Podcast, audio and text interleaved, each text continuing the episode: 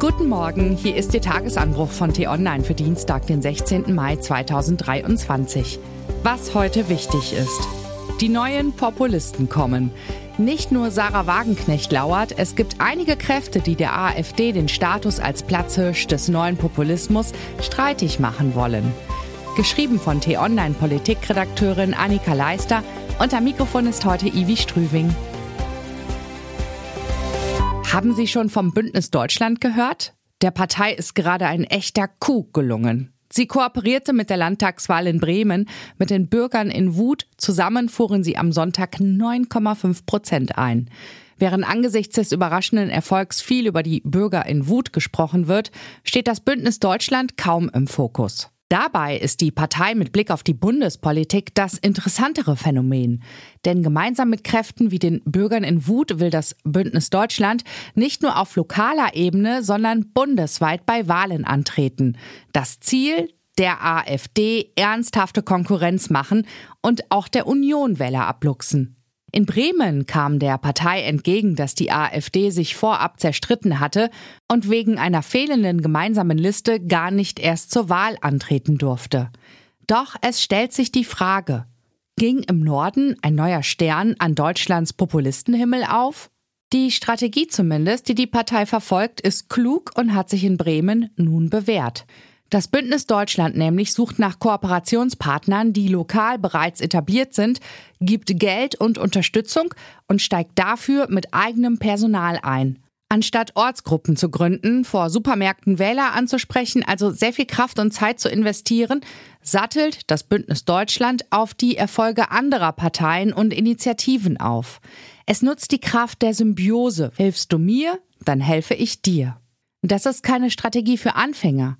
Man muss sich in Landesverbänden und Ortsgruppen auskennen. Man muss Kontakte haben, man braucht Geld, um potenzielle Partner zu locken. Zumindest an der Vernetzung im rechten Spektrum hapert es beim Bündnis Deutschland schon mal nicht. Die meisten ihrer Funktionäre waren vorher bei Parteien wie den Freien Wählern, der CDU, CSU oder der AfD. Die Stimmung in der Partei ist angesichts des Bremer Erfolgs prächtig. Das war ein sehr gelungenes Modell sagt Generalsekretär Niklas Stadelmann T-Online am Montag nach der Bremen-Wahl. Er bestätigt, dass man auch bei kommenden Landtagswahlen ähnlich vorgehen will. Wir sind auf der Suche nach Partnern mit Blick auf weitere Landtagswahlen. In die Karten schauen lässt man sich dabei nicht. Mit welchen Gruppierungen, Parteien oder Initiativen derzeit Gespräche laufen, will Stadelmann nicht sagen. Klar ist aber schon jetzt, die AfD bekommt Konkurrenz. Und das womöglich nicht nur vom Bündnis Deutschland. Im Raum steht nach wie vor die Gründung einer neuen Partei durch Sarah Wagenknecht. Die linken Ikone will nicht zuletzt Wähler von der AfD zurückgewinnen und fährt einen Kurs, der sich mit vielen politischen Protestströmungen gut vereinen lässt. Hauptsache dagegen. Vor Wagenknecht fürchten sich manche Weitsichtige bei der AfD schon seit Monaten. Und das mit Recht. Besonders im Osten, wo die AfD die Umfragen anführt, ist Wagenknecht mit ihrem Antikriegskurs sehr beliebt und könnte den Rechtspopulisten Wähler abjagen. Im Hintergrund läuft auch hier schon die Vernetzung, werden Unterstützer gesucht, wird abgewogen und diskutiert. Wagenknechts größte Sorge ist dabei, auf keinen Fall wolle sie ihre politische Karriere mit einem Flop beenden, wie sie sagt. Wenn sie ins Rennen geht, dann also richtig. Und dann auch noch in diesem Jahr, wie sie selbst ankündigt rechtzeitig für die Landtagswahlen im Osten. Die AfD muss sich schon jetzt an den Gedanken gewöhnen. Neue Populisten sind auf dem Vormarsch und im Gegensatz zu bisherigen Neugründungen in dem Bereich sind sie politisch erfahren, teils prominent besetzt und folgen einer Strategie. Den Platzhirschen AfD könnte das den Einfluss zumindest aber einige Prozente kosten. Was heute wichtig ist.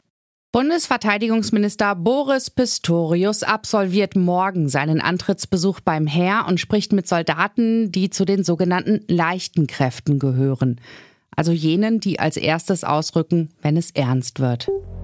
Von heute an kommen auf dem Deutschen Ärztetag für drei Tage die wichtigsten Mediziner des Landes zusammen. Manche schlagen schon seit Wochen Alarm. Den Krankenhäusern fehlt nicht nur Geld, sondern bald vielleicht immer häufiger die richtigen Medikamente. In Apotheken und Arztpraxen ist das schon lange der Fall. Auch Bundesgesundheitsminister Karl Lauterbach wird am Ärztetag teilnehmen. Von Kritik wird er aber vermutlich nicht viel hören. Er wird zu Beginn eine Rede halten und danach wohl, wie es die eng getakteten Bundesminister meist handhaben, rasch wieder gehen. Heute erhält Deutschlands ehemalige Bundeskanzlerin Angela Merkel mit dem Staatspreis auch noch die höchste Auszeichnung des Landes Nordrhein-Westfalen.